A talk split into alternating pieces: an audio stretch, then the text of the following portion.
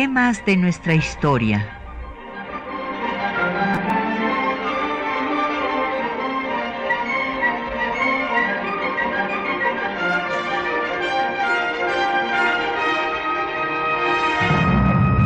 Un espacio que difunde el conocimiento del pasado para comprender nuestro presente.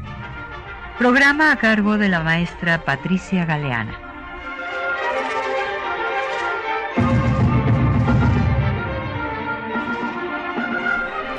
Buenos días.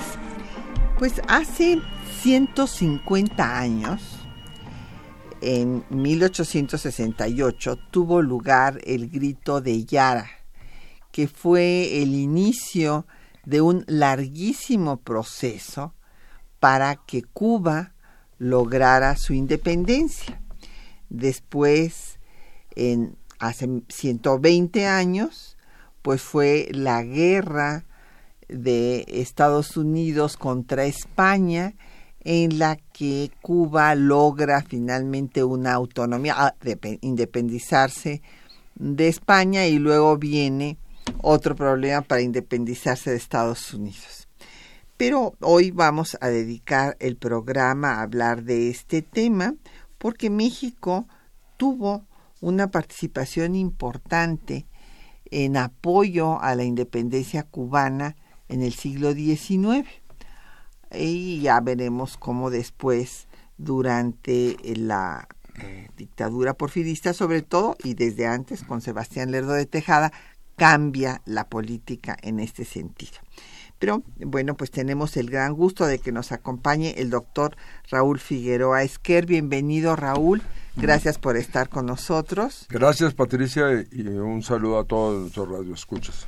Y bueno, pues el doctor Raúl Figueroa es un experto pues en, la historia de España, tiene múltiples obras al respecto, eh, pues desde eh, cuál es la posición de España, eh, frente a la guerra de México con Estados Unidos. Y también ha estudiado eh, pues lo que ha hecho su embajador, lo que hizo su embajador Salvador Bermúdez de Castro, que es una obra en la que compila toda su documentación.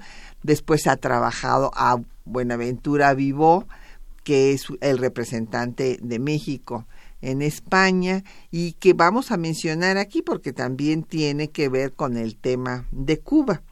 El eh, doctor Figueroa se formó originalmente aquí en la UNAM, después su posgrado lo hizo en la Universidad Complutense de Madrid y ha sido catedrático de diversas instituciones, pero eh, pues actualmente lo es del Instituto Tecnológico Autónomo de México, ITAM y para que nuestros radioescuchas puedan pues profundizar en el tema que tratamos.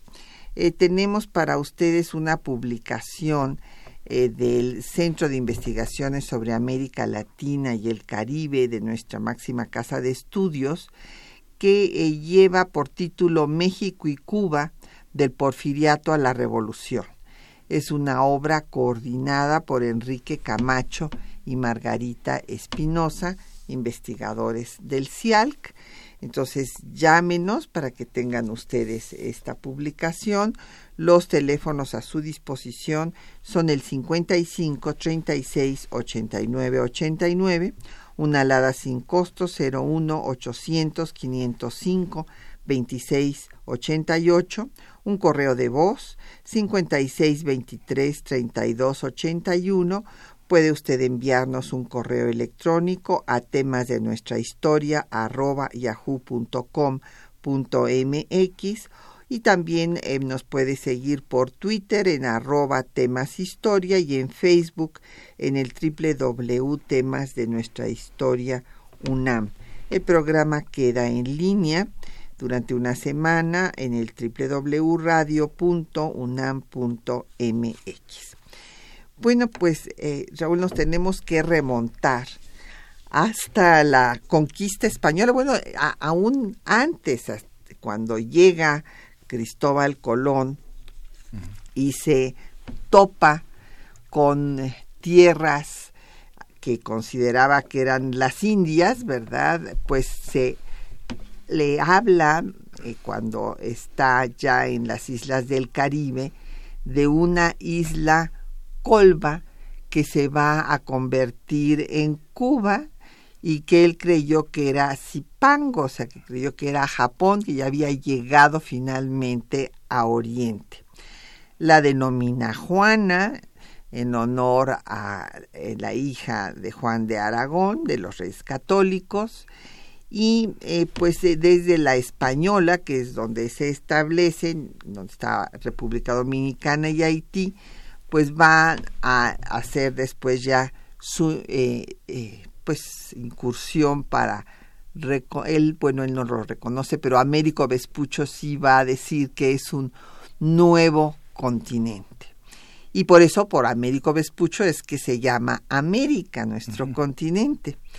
Lo que pasa en esta isla, esta isla que es estratégica, ¿verdad? Ahí en el Caribe, pues eh, no podríamos dedicarnos a, en fin, ver en un programa de radio toda su historia, pero hay que recordar que eh, Las Casas escribe de las injusticias eh, que, como se tratan a los indígenas taínos de Cuba, eh, pues hay una gran mortandad, como ya sabemos, lo mismo que pasó también en el resto del continente por las eh, enfermedades que traen, por la propia conquista, por eh, los trabajos a los que los obligan y pues viene la gran población de esclavos africanos que también poblará la isla de Cuba. Es un lugar asediado por piratas franceses, ingleses y por eso sus grandes fortificaciones, el morro, que es lo primero que uno ve cuando va allá a La Habana. Y eh, resulta que los hacendados esclavistas, esto hay que mencionarlo, desde finales del siglo XVIII ya piensan que pueden anexarse a Estados Unidos hay ahí unos eh, proyectos que, en fin, no fructifican, pero que hablan pues de esta afinidad por la esclavitud. Y cuando viene la Constitución Liberal de Cádiz y se describe lo que es la América septentrional, pues se incluye además de la Nueva España, la corona, la joya de la corona española, a Cuba dentro del mismo bloque, digamos, del septentrión. Entonces, esta liga va a hacer que cuando México se independice haya infinidad de proyectos para que los mexicanos ayuden a que Cuba se independice de España. Esto lo menciona desde Iturbide, después hay un proyecto de Antonio López de Santa Ana para salir de Yucatán eh, con una escuadra y, ayudar a que se independizara de los españoles eh, durante el gobierno de Victoria, de Guerrero, hasta que vendrá una, pues eh, digamos, se paran un poquito estos ímpetus cuando la independencia de México es reconocida por España. Así es. Aquí fue eh, durante estos años que van desde 1821, la consumación de la independencia, y prácticamente hasta, hasta 1833, un poco antes del reconocimiento. Es muy cierto lo que la doctora Galeana explicó, que hay, una, hay intentos de México y algunos también de Colombia por independizar a Cuba, pero a su vez Cuba era un refugio de los llamados realistas. Los, realistas no solamente mexicanos, sino peruanos. Desde ahí también se van a hacer toda una serie de proyectos para reconquistar México. Sabemos, y ya le hemos dedicado aquí un programa, pues que el único que culminó fue el de Isidro Barradas, pero también Cuba era estas dos cosas. Si México intentaba independizarla, no nomás era un acto de solidaridad latinoamericana, sino un acto de defensa. De, la seguridad nacional. De la seguridad nacional, exactamente. Entonces, ciertamente, a partir de 1836, en que ya hay un reconocimiento diplomático eh, pleno de, de, de, España, de la independencia de México, esto, bueno, entró en un, en un periodo de cierto sosiego, pero al mismo tiempo, desde prácticamente desde, desde los años 40 hasta la, el inicio de la Guerra Civil Norteamericana, hay muchísimos proyectos de diferentes, eh, tanto eh, presidentes de los Estados Unidos, el mismo Polk, como de particulares, sobre todo del sur de los Estados Unidos, que querían la conquista de la isla de Cuba también para que fuese un estado esclavista más. Y es interesante ver que en el propio Congreso de Panamá se discutió el problema porque había el proyecto, como bien decía el doctor Figueroa, de que hubiera una expedición conjunta entre México y Colombia. Eh, porque hay que recordar que el primer tratado que firma nuestro país es con la República de Colombia y eh, pues había esta relación y se consideraba que en una expedición conjunta pues sería más fácil llevar a cabo la empresa. Y Henry Clay, el representante de Estados Unidos, desde luego que además tenía las instrucciones de entorpecer la unidad hispanoamericana, porque hay que recordar que ahí Estados Unidos era un observador. Eh, también va a denunciar que hay el propósito de México y de Colombia de conquistar a la isla. O sea que es una isla en disputa eh, eh, todo, todo este tiempo. Y eh, después pues seguirá habiendo por la cercanía mucho flujo migratorio de ambas partes, no tanto de Cuba para México como de México para Cuba y en la guerra, mal llamada guerra de castas, porque así la llamó el gobernador Barbachano, que los indígenas querían acabar con la raza blanca, cuando en realidad el primer levantamiento indígena era por la condición miserable en la que vivía.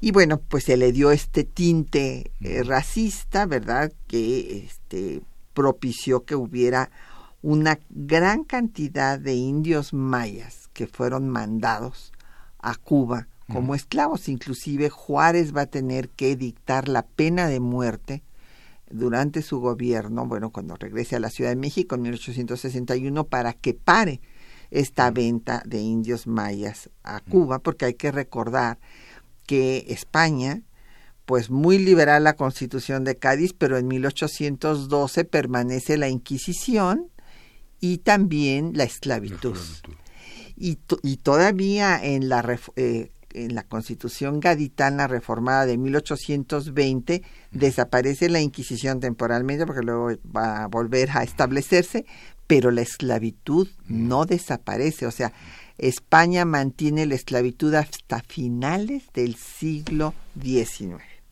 Entonces, eh, pues hay eh, una serie de, eh, como decía yo, de cubanos que vienen a México, pero que hay una coyuntura de la que hablaremos después de escuchar un poco de música que es muy afortunada de los independentistas cubanos que se van a exilar en Nueva Orleans, a donde van a ir también los liberales exilados mexicanos, Benito Juárez, Melchor Ocampo, Ponciano Arriaga y José María Mata, y de ahí vendrá una nueva etapa en la relación de los dos países. Vamos a escuchar un himno que es eh, pues un segundo canto patriótico en Cuba, es un himno eh, compuesto en 1895 por Enrique Lainás del Castillo, y que trata de unir eh, pues a la lucha independentista de 1868 con la de 1895.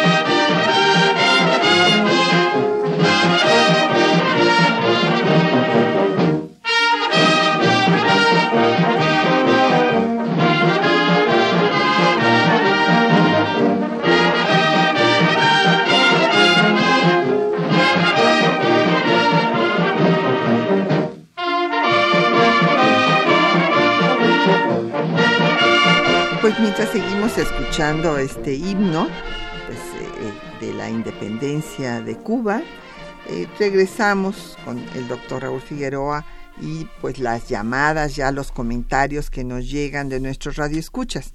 Doña María Cruz eh, Paredes de la Magdalena Contreras, que nos da mucho gusto que nos diga que siempre escucha el programa, hace una pregunta que bueno pues ya nos lleva, nos adelanta a, un poco en el momento que estamos, pero se lo contestamos de una vez. Es que si eh, realmente España hizo explotar el barco Maine que, eh, estaba eh, fondeado en La Habana y que desencadenó la guerra de Estados Unidos contra España en la que pues lo que buscaba era apropiarse de la isla. bueno, el asunto fue muy debatido. Realmente, incluso Estados Unidos envió a una, una comisión pues investigadora al respecto, ¿sí? Y siempre habrá la duda de que si fue una eh, explosión interna mm, causada por pues, puede ser desde intencional o por un descuido. Claro, por un descuido de los maquinistas. Un accidente. Un accidente, exactamente, sí. Lo que, bueno, lo, independientemente de, de decir que quién fue el culpable de, de, del hundimiento del Maine, lo que sí es, está claro que los Estados Unidos y la prensa, esta prensa dirigida por Hearst, el famoso periodista eh, Randolph eh, Hearst, el que, bueno, es muy famoso porque porque hay la famosa película del ciudadano Kane, en que ahí nos eh, relata la vida de este periodista, William Randolph Hearst, pues lo va a utilizar el hecho, ¿sí? Para llevar a cabo lo que él llamó una guerra, Splendid Little War, o sea, una guerra este, espléndida y corta, ¿sí? sí y bueno, pues cómo va, cómo va a suceder. exactamente. Entonces, claro, por este interés que había habido de Estados Unidos desde antes de apoderarse de la isla, pues sí hay este surgen estas dudas que son las que nos manifiesta doña María de que si pues realmente lo hicieron los españoles o se o, o fue un acto de los Estados Unidos para pues hacer la guerra y poderse tener un pretexto un pretexto claro. José Guadalupe Medina de la Netzahualcoyot nos dice que qué eh, etnias poblaban eh, Cuba. Bueno, como yo decía, había diversas tribus, pero eh, pues la más conocida es la de los taínos y eran grupos pues todavía en un estado de civilización muy inferior, desde luego, al que había en Mesoamérica o en el Perú, ¿verdad? Entonces, eh, claro, este el asunto fue eh, de todas maneras el genocidio fue igual lo mismo en los más civilizados que en los menos y desde luego tampoco estaba muy poblada la, la isla en cuanto a que en qué consistía la autonomía que se dio a Cuba por parte de España pues es que fue una autonomía en la cual eh, Estados Unidos se posesionó de la, de la isla y estuvo ocupada por cuatro años. O sea, España declara que ya no este, pues la, eh, será propiedad del imperio y que Estados Unidos y reconoce pues por, por esta breve guerra en la que son derrotados, pues que Estados Unidos eh, pues, ocupará la isla. Así es. Bueno, pues es una autonomía que, en fin. A ver, no nos confundamos. Primero, hay un intento de España de, de la guerra, bueno, la última guerra empezó en 1895, todavía es, es una guerra de independencia de los cubanos hacia, hacia España. Y en el año 97 le concede una autonomía, pero esta autonomía, o sea, España a, a Cuba, pero esta autonomía no es reconocida por los más por los insurgentes cubanos. Ya había ya había perecido en batalla Martí, pero que quedaban Calixto García, quedaba Máximo Gómez, un grupo de insurgentes que no reconocen esta autonomía. Ahora bien, la otra autonomía es después de la firma de la firma del Tratado de Paz, de, la firma del Tratado de París entre España y Estados Unidos, en que, bueno, cede Cuba, Puerto Rico y Filipinas, España la cede a Estados Unidos. Le recomienda que le concede la independencia, pero como ya nos explicó la doctora Galeana, todavía durante cuatro años Estados Unidos habla de una autonomía de la isla de Cuba, pero en realidad es pues es una especie de protectorado, dijéramos, hasta que le, le concede en 1904 vía la la 1903 vía la enmienda Platt, le concede la independencia, pero sí se lo, concede, eh, se lo concede, pero es una independencia tutelada, una independencia tutelada mientras esté presente la enmienda Platt. ¿Qué, ¿Qué, decía la enmienda Platt? Pues que Estados Unidos podía intervenir cuando, cuando le, pareciera que hubiera un disturbio, un motín, bajo cualquier pretexto podía intervenir en la isla de Cuba, que esta enmienda no va a ser abolida hasta 1934 con el presidente Roosevelt. Exactamente. Y bueno, lo que hay que eh, recordar, porque acabo de ver una película magnífica que ahorita se me olvida cómo se llama para recomendárselas, sobre los españoles, es una producción española, los españoles que se quedan en Filipinas y que ah. están bueno, incomunicados y, siguen luchando un año después. Los últimos de Filipinas. Los últimos de Filipinas, sí. Una película antigua. Eh, sí. Eh, y entonces que es muy buena bueno no es tan antigua este es a lo mejor es una versión moderna la ah. que yo vi porque eh, pues tiene actores actuales en fin y este justo pues refiere creo que son los últimos conquistadores o los últimos defensores, ah. algo por el estilo, los últimos. Y sí, en efecto, siguen luchando un año después de que ya España había firmado que la, la, sesión la sesión de Philip de las islas y pues ellos no lo sabían. Entonces es, es interesante. Muy buena producción española. Bueno, pues nos siguen llegando llamadas. Don Amando Armando Rojas eh, de Coyoacán, pues eh, le gusta el programa y dice que es muy importante que haya eh, documentos originales. Pues sí, eso nos esforzamos, don Armando, de cada semana buscarle a ustedes textos originales para que puedan oír directamente pues a los protagonistas de los hechos que estamos refiriendo. También le agradecemos a doña Josefina Cruz de Whisky Lucan que nos haya hablado. Yo quisiera, antes de que escuchemos los textos de esta mañana, pues terminar eh, lo que les estaba yo empezando a referir de cómo allá en Nueva Orleans se reúnen los independentistas cubanos con los liberales mexicanos expulsados por Santa Ana. Y entonces pues van a entablar una gran amistad y cuando Juárez venga, eh, bueno, venga de regreso, viene a la revolución de Ayutla y después vendrá la, la, guerra civil de reforma de tres años, la lucha contra la intervención francesa y el imperio, que todo esto es una sucesión de, de acontecimientos pues bélicos resulta que va a haber muchos cubanos que van a estar luchando en las filas de Juárez, se vienen con Juárez a apoyarlo.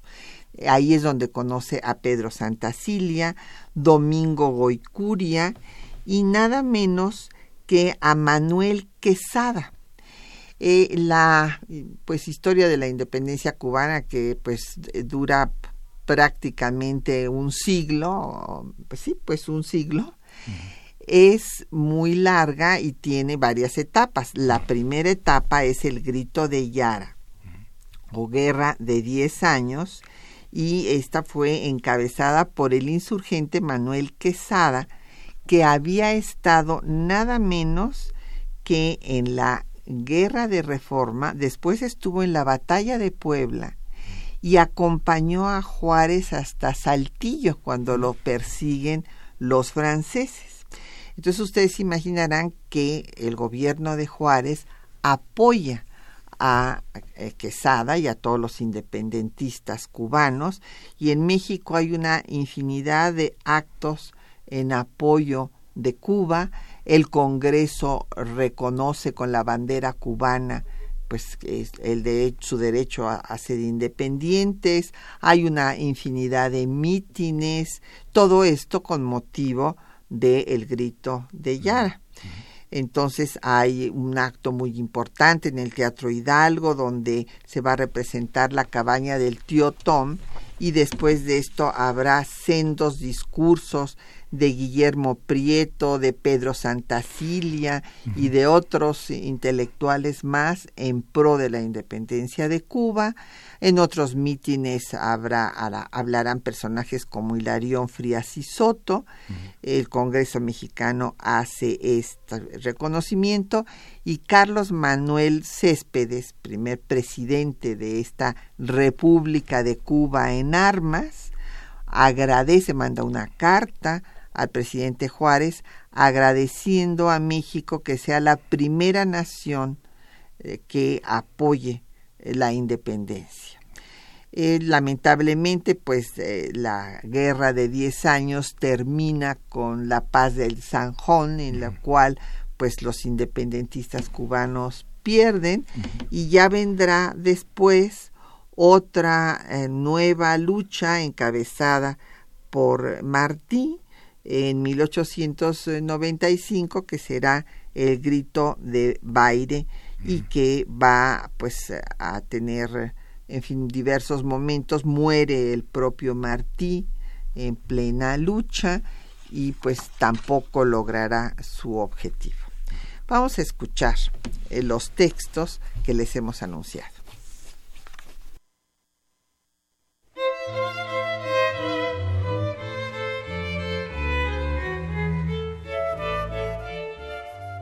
El proceso de independencia de Cuba fue el más largo del continente americano y pasó por tres etapas. La primera fue la Guerra de los Diez Años, que inició con el Grito de Yara el 9 de octubre de 1868. El gobierno republicano encabezado por Benito Juárez apoyó a los independentistas cubanos. El 5 de abril de 1869, el Congreso mexicano se declaró en favor de la independencia de Cuba. Escuchemos. México fue víctima del despotismo español México comprende lo que es la esclavitud y sabe cuánto vale la libertad. No debe vacilar en dar a la causa santa de la insurrección el apoyo moral e importante de su reconocimiento. México no tiene relaciones oficiales con España ni con ninguna de las naciones europeas que reconocieron el gobierno que sacrificó sus libertades. las monarquías europeas reconocieron con placer al gobierno monárquico que, envuelto entre los pliegues de la bandera francesa, se pretendió establecer en nuestro país. México está en su perfecto derecho reconociendo la bandera de Cuba como la bandera de una nueva y legítima nacionalidad. Es importante realizar el pensamiento antiguo de los políticos americanos, la libertad y la independencia de América. Hubo cubanos luchando al lado de los juaristas, como los generales Manuel Quesada y Domingo de Goicuría, que después murieron en la lucha por la independencia de su patria. El yerno y confidente del presidente Juárez, Pedro Santacilia, era cubano. Incluso uno de los últimos actos públicos a los que Margarita Massa asistió, estando ya muy enferma, fue a un mitin para conmemorar el aniversario del Grito de Yara. Este episodio de la historia cubana culminó con la paz de Sanjón, firmada el 10 de febrero de 1878, que estableció la capitulación del ejército independentista cubano frente a las tropas españolas. No se logró la independencia de Cuba ni la abolición de la esclavitud. Desde el exilio, el revolucionario José Martí continuó con los planes independentistas. Organizó en Estados Unidos al Partido Revolucionario Cubano. El 24 de febrero de 1895, Martí convocó a las 25 aldeas cubanas a que se levantaran en armas, en lo que se conoce como el Grito de Baire, dando inicio a la segunda etapa del proceso independentista de Cuba. El manifiesto de Montecristi de 25 de marzo de 1895 explica el levantamiento. Escuchemos. Cuba vuelve a la guerra con un pueblo democrático y culto, conocedor celoso de su derecho y del ajeno, o de cultura mucho mayor, un pueblo libre sustituirá al pueblo avergonzado y miserable, donde el bienestar solo se obtiene a cambio de la complicidad expresa o tácita con la tiranía de los extranjeros. En este contexto, Estados Unidos quiso convertir a Cuba en un protectorado de la Unión Americana. Al percatarse de ello, José Martí solicitó la mediación mexicana el 23 de junio de 1894. Trátase para los cubanos independientes de impedir que la isla corrompida en manos de la nación de que México se tuvo también que separar caiga, para desventura suya y peligro grande de los pueblos de origen español en América, bajo un dominio funesto a los pueblos americanos. El ingreso de Cuba en una república opuesta y hostil, fin fatal si se demora la independencia hoy posible y oportuna, sería la amenaza, si no la pérdida de la independencia de las repúblicas hispanoamericanas, de que parece guardián, y parte por el peligro común, por los intereses y por la misma naturaleza. El 15 de febrero de 1898, Estados Unidos tuvo la oportunidad de intervenir cuando estalló en el puerto de La Habana el acorazado norteamericano Maine. El gobierno de Washington culpó de la explosión al ejército español y le declaró la guerra, iniciando la tercera etapa del proceso de independencia de Cuba. El ejército estadounidense permaneció cuatro años en la isla, Finalmente, con el Tratado de París del 10 de diciembre de 1898, se dio por finalizada la guerra hispano-estadounidense y España abandonó Cuba. Artículo primero. España renuncia a todo derecho de soberanía y propiedad sobre Cuba, en atención a que dicha isla, cuando sea evacuada por España, va a ser ocupada por los Estados Unidos, los Estados Unidos, mientras dure su ocupación, tomarán sobre sí y cumplirán las obligaciones que por el hecho de ocuparla les impone el derecho internacional para la protección de vidas y haciendas. Finalmente, el 20 de mayo de 1902 se instituyó la República de Cuba, siendo electo Tomás Estrada Palma como su primer presidente, al tiempo que el ejército estadounidense salió de la isla.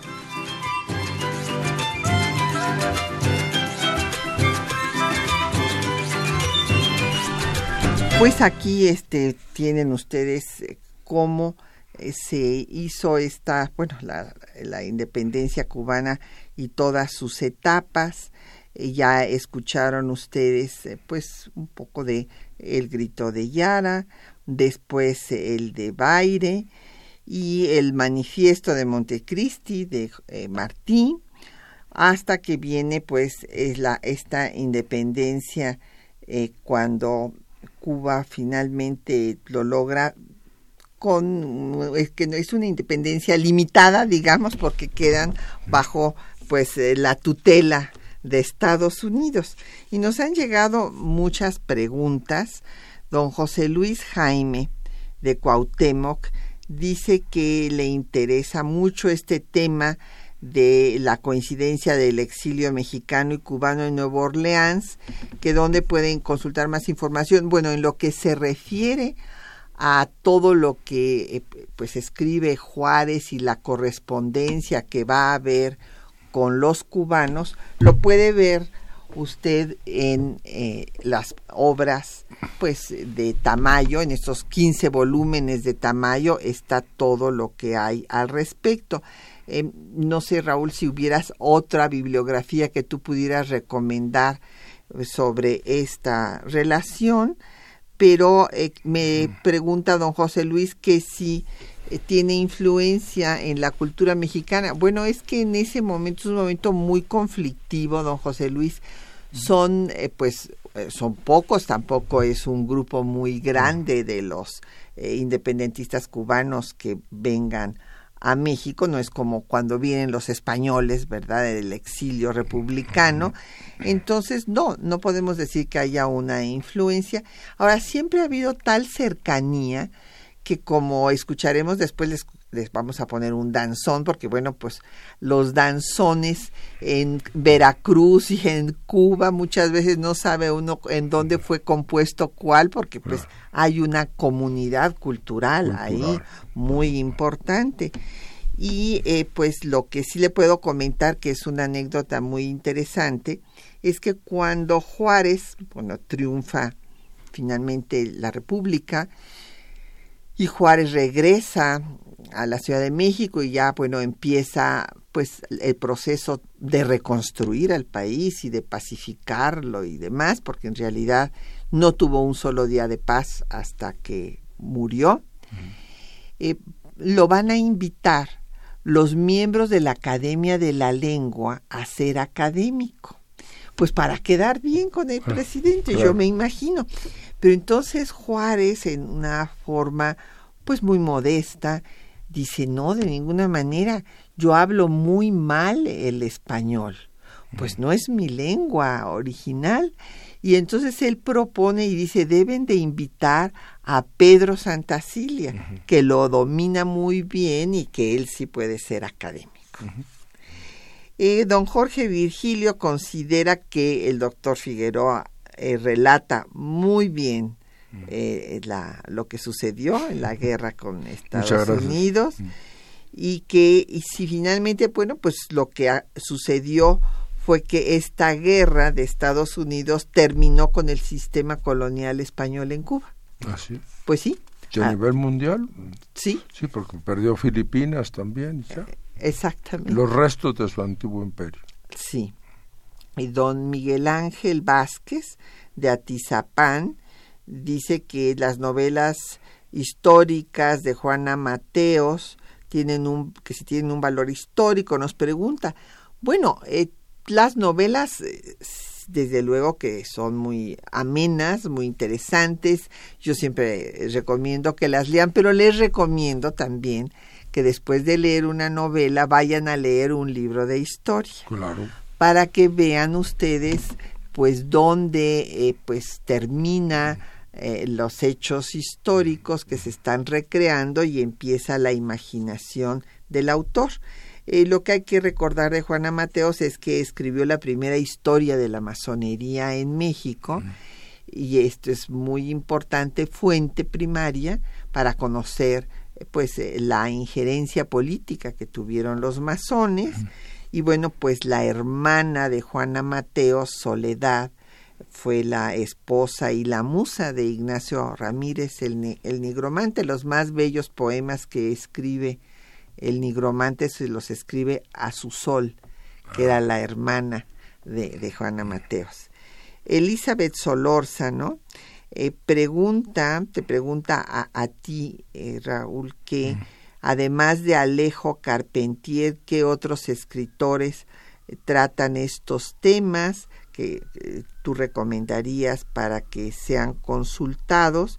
¿Y qué opinión tenían los cubanos de estas pretensiones de Estados Unidos? Pues había los que estaban en contra y los que estaban sí, por supuesto, por supuesto. A ver, a ver, veamos.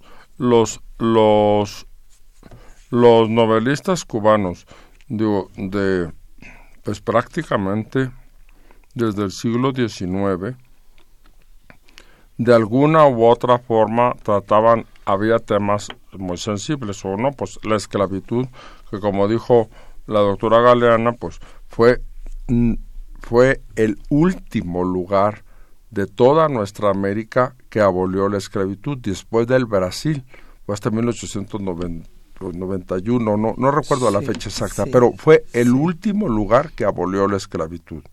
Entonces, este, los novelistas cubanos tratan desde el autor que ahora no recuerdo su nombre, pero hay una novela que me, a mí me encanta que se llama Cecilia Valdés, ¿sí? Eh, que, es, que es más o menos de mediados de, del siglo XIX, pues tratan siempre el tema de la esclavitud.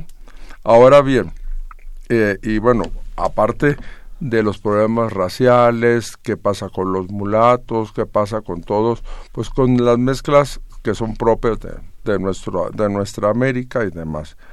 Ahora, este, la influencia de los dos países, pues mire, mm, ya la, la doctora Galera eh, nombró a la, al general Quesada, bueno, como, como un cubano al servicio del gobierno de Juárez. Bueno, si le vamos rastreando, hay toda una serie de personas, por ejemplo, que el primer plan de Ayutra, Florencio Villarreal, ¿sí? El, el, que se proclama en Ayutra y que después como Monfort lo va a, a, reformar en Acapulco, pues era un cubano. Y si le vamos buscando, nos encontramos que Pedro Ampudia, nos encontramos así como, como como pues personajes, unos en, en el ejército, ¿sí? otros en el, en el otros en el periodismo. Recordemos que, por ejemplo, que la larga estancia de Martí en México transcurrió durante la administración de Lerdo de Tejada. Es cuando él empieza a escribir mucho contra la pena de muerte. ¿sí? Entonces, bueno, las influencias sean económicas, culturales, mercantiles, el papel de nuestros cónsules en La Habana, aún, aún en, el, en La Habana dependiente de España, bueno, pues si, si ahí estuvo, entre otros, pues mi biografiado, Buenaventura Vivo y demás, pues había una relación muy intensa. Y algunos ah, insisten en que tal vez era más intensa la relación, bueno, no tal vez, era más intensa la relación entre Mérida y La Habana que entre Mérida y Veracruz o la Ciudad de México. Sí, definitivamente. Don Rafael Sánchez Mora dice que pues se felicita el programa, nos manda a saludar y que en realidad pues Cuba pasó de depender de España a depender de Estados Unidos. Pues sí, eh, le mandamos saludos a Jeremías en Twitter y también a Sergio Oscar de María. Eh, muchas gracias por sus mensajes.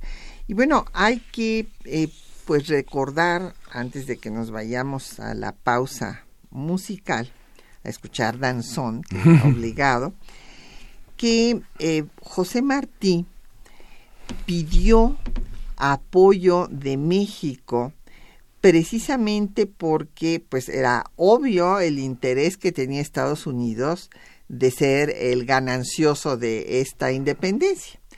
Entonces, eh, esta solicitud eh, la hace pues cuando está Porfirio Díaz en el poder. Y Porfirio Díaz pues eh, no da ningún apoyo a Martí porque pues le interesa quedar bien con España. Y no solamente eso, sino que hubo una serie de juntas patrióticas que se van a hacer aquí de la colonia española en México para reunir recursos y apoyar a que sea sofocado el movimiento independentista y que España no pierda pues eh, su eh, dominio sobre Cuba.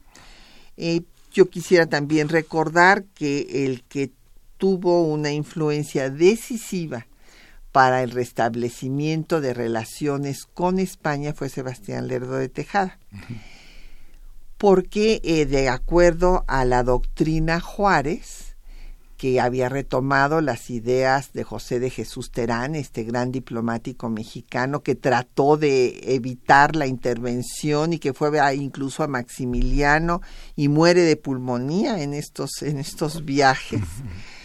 Pues le había propuesto a Lerdo de Tejada y al gobierno de Juárez que declararan insubsistentes todos los tratados que habían firmado con estos países que venían a agredirlo.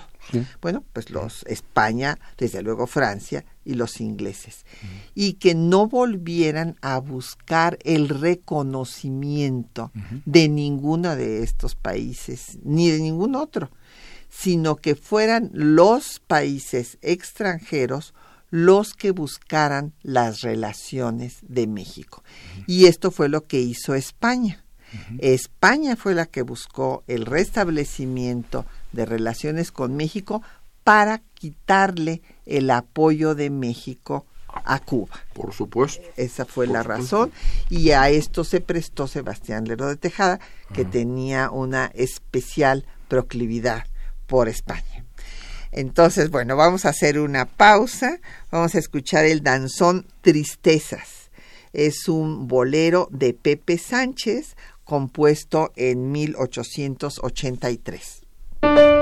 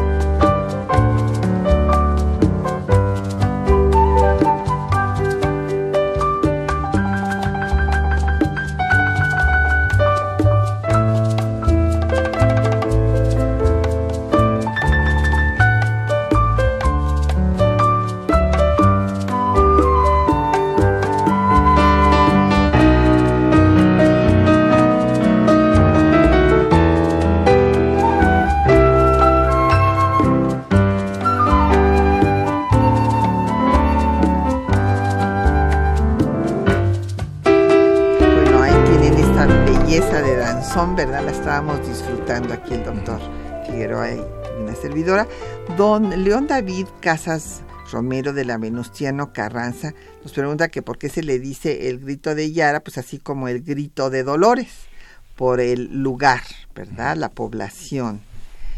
Eh, nos pregunta don Javier Guerra que si Martí y Bolívar se comunicaron alguna vez. No, de ninguna manera. Ya es otra etapa histórica diferente. Mm, Agustín Alcaraz, ¿por qué los exilados cubanos eligieron Nueva Orleans y también eh, pues los mexicanos? Bueno, pues por la cercanía. Bueno, por la cercanía y también había una, ah, bueno, en Nueva Orleans estaba pues en Estados Unidos, ¿sí? Y, y es muy interesante, en el siglo XIX, los, cuando había exilios también de los grupos conservadores mexicanos, como fue, le pasó varias veces a Santana y a otros más, preferían La Habana. Finalmente era una posesión española. Y los liberales preferían Nueva Orleans. Claro. Bueno, es que hay que recordar que los conservadores siempre fueron más proclives a tener relaciones con Europa y con la antigua metrópoli, mientras que eh, pues sí, eh, que, los otros no la consideraban la madre patria y querían, tenían más afinidad con los liberales estadounidenses donde había libertad religiosa, por, ejemplo, entonces había esta afinidad. Eh, don Mario Orozco Méndez eh, de Iztacalco, que ayer estuvo con nosotros ahí en el INER, nos dice que cuál ha sido la posición de México respecto a las revoluciones cubanas, que si hubo ayuda de México. Bueno, ya vimos, eh, don Mario, que sí hubo proyectos eh, de ayudar a esta independencia antes, primero en, en, dos periodos. Primero, antes de que se reconociera la independencia por parte de España en 1836 y después, cuando viene ya la segunda etapa de la independencia cubana, bueno, no, la primera, la del grito de Yara, Juárez apoya a los cubanos, pero después eh, los españoles buscan neutralizar este apoyo estableciendo relaciones que se habían roto porque España había reconocido a Maximiliano. Y cuando Martí le pide ayuda a México y estaba gobernando Porfirio Díaz, pues Porfirio Díaz no se la da y de hecho a quienes apoya es a, España. Están, pues, no hay una no, no, hay un apoyo específico sí de la colonia española. De la colonia española, México. La, la colonia española encabezada por por Sánchez Gavito no organiza bueno un toda una serie de de envíos de víveres y de, y de bienes materiales y de dinero en efectivo en apoyo de España. Claro. Nos pregunta don Jorge Morán que qué opino de, de cómo serán las relaciones México-Cuba con el presidente electo. Pues yo creo que muy buenas. De hecho, hay que recordar que México fue el único país que apoyó a Cuba cuando, bueno, cuando viene todo el proceso revolucionario. Fidel Castro sale de México, o sea, aquí este, entrenan todos los eh, revolucionarios. El Granma sale de Tuxpan, Veracruz, y después el gobierno mexicano apoyará a Cuba en contra de la posición de Estados Unidos que lo quiere excluir pues de las conferencias interaméricas, de, todo lo que tenga que ver con eh, la Organización de Estados Americanos. Y este pues México mm, fue el, el único que justo eh, con esta posición le ponía un alto a Estados Unidos. Y eh, pues nos manda saludos Adriana Paredes de Azcapotzalco, también Lucrecia Espinosa de la Benito Juárez, muchas gracias, y Martín Catalán. Bueno, pues nos faltaría eh, pues concluir, o sea, vemos que el segundo, pues el grito de Yara fracasó después de 10 años de guerra. El grito de Baire de Martí, pues tampoco logró eh, todo el triunfo que hubiera deseado, porque bueno, se desencadena la guerra eh, de Estados Unidos contra España y viene después esta etapa de protectorado y habría que hablar también de cómo eh, va México a reaccionar cuando ya está pues independizada Cuba y en la Revolución Mexicana yo quisiera pues mencionar un hecho muy importante que es la labor del embajador Manuel Márquez Sterling, el embajador de Cuba en México, y el apoyo que le da al presidente Francisco y Madero en la decena trágica. Inclusive se queda a dormir en Palacio Nacional para que no lo maten. Y protegió a, a parte de la familia Madero. Ah, sí, claro, se los lleva, viene un barco a Veracruz y eh, pues originalmente eh, él había eh, exigido a Henry Lane Wilson, el este, embajador de Estados Unidos, que garantizara la vida del presidente, del vicepresidente y de sus familias y ponía a disposición el barco cubano para llevarlos al exilio. Y bueno, aquí este Henry Lane Wilson eh, fue eh, pues un desalmado en, ese sentido. Y eh, sabía perfectamente lo que iba a pasar, no movió un dedo, al contrario. Y pues Huerta ejecutó, mandó ejecutar al presidente y al vicepresidente a las afueras de Lecumberri y las familias, primero la familia se había dado, le había dado cabida el embajador de Japón, nuestro reconocimiento para Japón, a doña Sara Pérez, sí, y después eh, fue el embajador Márquez Sterling el que eh, traslada en ese barco que estaba en Veracruz a la familia, pues para garantizar eh, su vida. Una extensa familia. Así es. Y finalmente habrá que recordar que en el proceso de la Revolución Mexicana, eh, pues Cuba no reconoce a Victoriano Huerta, desde luego, y sí reconoce a Venustiano Carranza.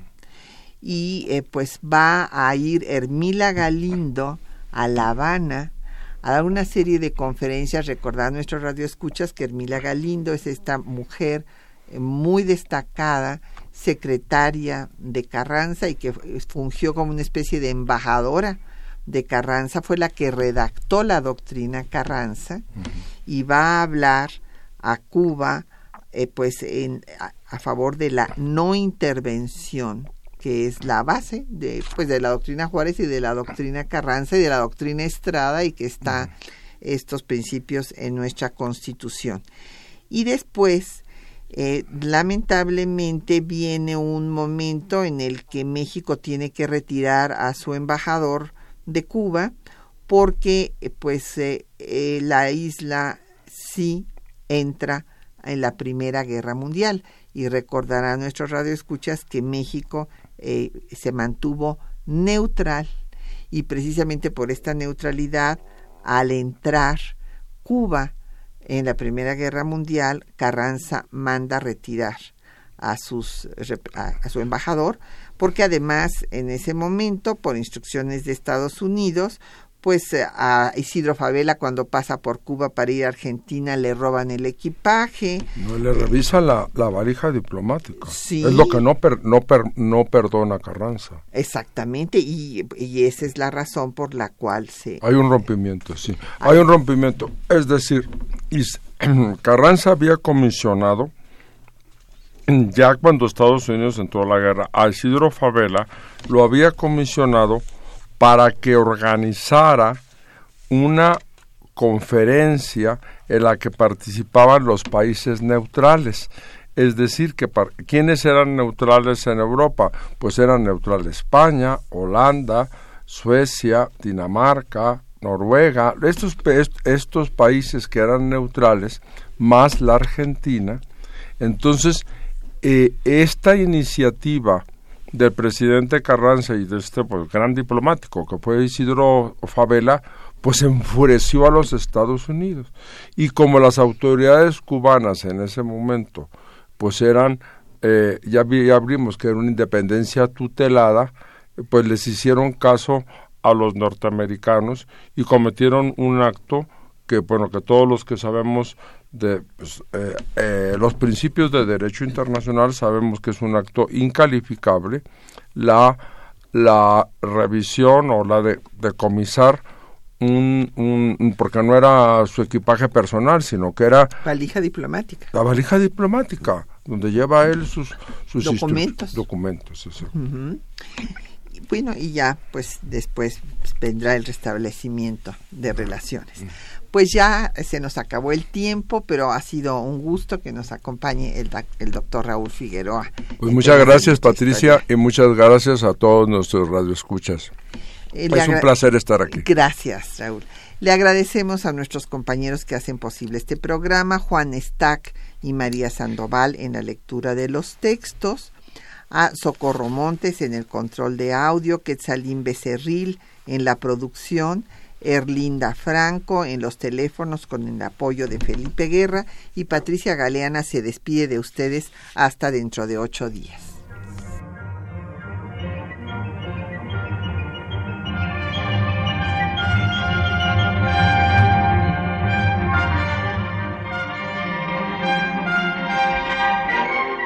Temas de nuestra historia.